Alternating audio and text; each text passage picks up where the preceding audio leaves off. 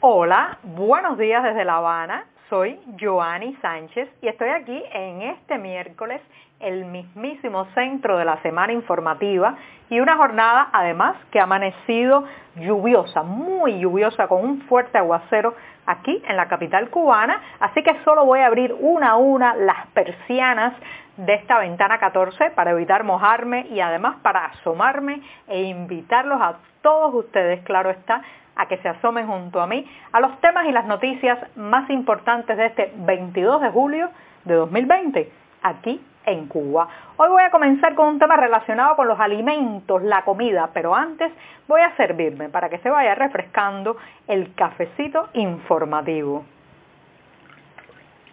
me echo un poco en la taza, está todavía literalmente echando humo, así que voy a esperar que se refresque un poco. Y mientras tanto les cuento que el pollo, sí, ese, ese alimento, esa carne que se ha convertido de pronto en la obsesión nacional en esta isla, bueno, pues han empezado hace unas 24 horas a vender pollo en las tiendas en moneda nacional, sea peso convertible o peso cubano, para consolar y acallar las críticas derivadas de la apertura el pasado lunes de comercios donde se compran alimentos y productos de aseo en divisas. En un segundo momento, una lamentable noticia. La pared lateral de un edificio se desploma en Centro Habana y cae sobre un trabajador de comunales. Ya les daré los detalles y también vamos a ir actualizando en la medida que tengamos más información a lo largo del día. También las autoridades turísticas han anunciado que los cubanos que paguen sus vacaciones en divisas tendrán una rebaja del 10% del dólar. El dólar se sigue extendiendo en la realidad cubana. Y por último, una recomendación para la jornada, día de sacar las sombrillas. Ya les comentaré por qué. Bueno, pues dicho esto, presentados los titulares, voy a pasar a revolver para tomarme el cafecito informativo. Se ha refrescado un poco, por suerte ya no está echando humo. Entonces lo revuelvo, está recién colado, amargo, muy amargo, como saben que me gusta a mí, breve, que hay que ahorrar, pero siempre, siempre es necesario, como este podcast que hago de lunes a viernes en la mañana y desde Cuba. Les aviso también que pueden ampliar muchos de estos temas y la mayoría de estas noticias en las páginas del diario digital 14ymedio.com que hacemos un grupo de colegas, periodistas, reporteros y editores, nunca olvidar a los editores, perdón, que salvan o hunden una publicación. Dicho esto, me voy con la primera cuestión del día que les decía que tiene que ver con el pollo. Eh, yo trato de recordar hacia atrás cuándo fue que el pollo se convirtió en la obsesión nacional que es ahora. Eh, antes, hace muchos años, los cubanos teníamos acceso a quizás más opciones para poner sobre el plato. Estoy pensando quizás a principios de este siglo, cuando eh, el subsidio venezolano, como una vez fue el subsidio soviético, pues eh, impulsó una burbuja económica en este país que era absolutamente falsa, no tenía nada que ver con la productividad ni la realidad eh, económica del país, de lo que podía permitirse el país, pero eran tiempos en que se podía decidir entre varios productos para poner en la mesa. En la medida que esos productos han ido desapareciendo, el pollo ha quedado como una especie de salvavidas, de faro en medio de la oscuridad, de ahí la obsesión que haya por conseguir los muslos, contramuslos, pechugas u otras partes de esa carne eh, que bueno pues se ha convertido prácticamente en el asidero para conseguir algo de proteína de muchas, de muchas familias cubanas.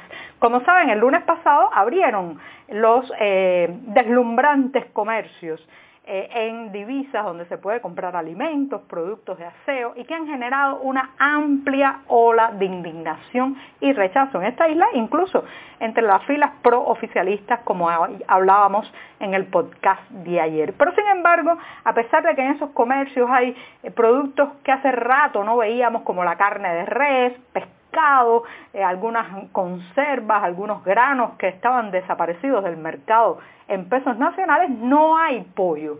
¿Por qué? Bueno, porque las autoridades decidieron que primero tenían que satisfacer la demanda de pollos en las tiendas en pesos convertibles para que este producto llegara a la red de divisas. Bueno, ayer empezó a suministrarse pollo en varias tiendas de Centro Habana, Cerro, Plaza, donde hace días, muchos días, no aparecía el ansiado producto. En fin, como ustedes saben, el ingenio, la ironía popular, enseguida se dio cuenta que este era el pollo para consolar y para acallar las críticas que ha generado, reitero, la apertura de comercios con alimentos en divisas. Así que ya sabe, si se topa ahora mismo usted una tienda con pollo en pesos cubanos, las largas filas siguen, eh, se agota rápidamente, o sea, muy poco ha cambiado, pero ahí está. Debe saber que este es el pollo, el pollo del consuelo, el pollo de intentar aplacar, aliviar, aminorar las quejas y la diatriba pública que se ha cernido alrededor de la Plaza de la Revolución por la desacertada decisión de vender alimentos en divisa en un país de tarimas y estantes vacíos en las tiendas en pesos nacionales. Dicho esto, terminé el primer tema, pero me voy a dar un segundo sorbito de café muy necesario cuando se está en mitad de la semana informativa. Mm. Hoy lo hice un poquito más aguado para que me dure más a lo largo del mes el cafecito. Bueno, lamentablemente la pared lateral de un edificio ubicado en el municipio Centro Habana se ha desplomado ayer martes y eh, caído sobre un trabajador de comunales, especialmente una persona que barría, limpiaba la calle en esa zona y se desplomó ese muro.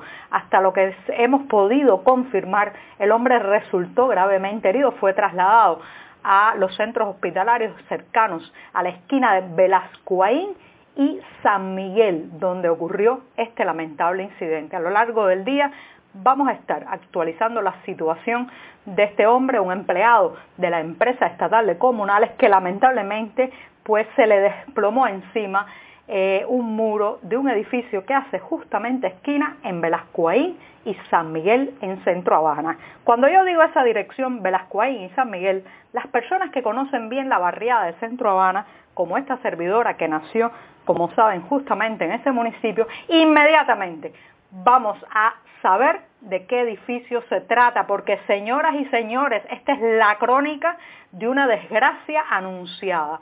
Este edificio que toma toda la esquina lleva más de 40 años en una situación de deterioro. Cuando yo era niña, en los años 80, mi hermana y yo bajábamos la acera cuando íbamos a pasar por ese tramo de la calle Velascoaín, eh, las grietas en la fachada, los balcones que de vez en cuando se desplomaban, los apuntalamientos de madera para intentar evitar que toda la mole se fuera abajo han sido eh, el escenario, el panorama de esa esquina de Velascoaí y, eh, eh, perdón, y San Miguel durante más de 40 años. Para colmo, ese edificio ha protagonizado otras desgracias como que hace unos años se desplomó el piso, el suelo de eh, primer piso y bueno, una familia que en ese momento estaba en el comedor de su casa, mamá, papá y una niña, pues se fueron abajo con el desplome del suelo y bueno, pues hubo que lamentar también una tragedia humana en ese caso. Por tanto, esto es, reitero, la crónica de una tragedia anunciada de un un peligro que todos hemos visto, que todos hemos denunciado. Los vecinos de la zona se han pasado años y años señalando la necesidad de demoler ese edificio.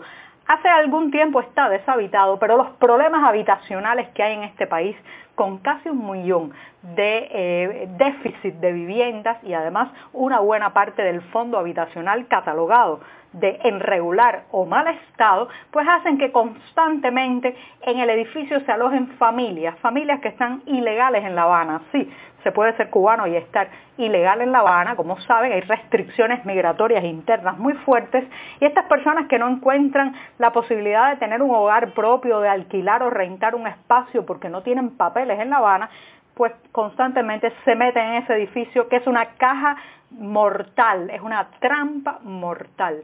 Y bueno, pues todo eso persigue a la sombra del inmueble de la calle de las Cuaín y San Miguel. A este martes, bueno, pues este martes ha vuelto a ser de las suyas este edificio asesino, lo podemos llamar así.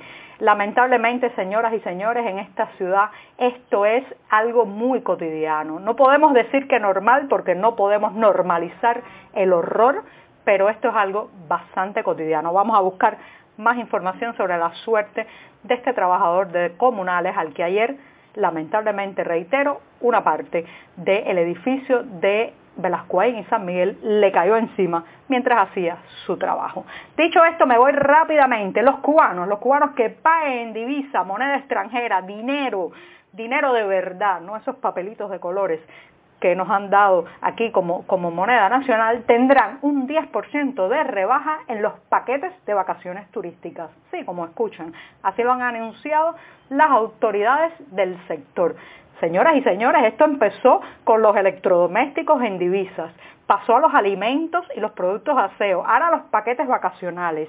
No olviden esto que les voy a decir, pero muy pronto también veremos esto llegar a otros sectores, sí, como me escuchan, ahora recargas de telecomunicaciones para las telecomunicaciones por móvil en divisas, habrá cirugías estéticas o arreglos dentales en divisa. Y poco a poco, poco a poco la moneda extranjera, los dólares, los fulas, los verdes, la moneda del enemigo, se irá haciendo cada vez más protagónica en la realidad cubana. Bueno, me despido rápidamente recomendándoles día de lluvia, saque la sombrilla y cuidado, mire hacia arriba, con las lluvias constantes que hemos tenido en estos días, los derrumbes aumentan, pero también mire hacia abajo.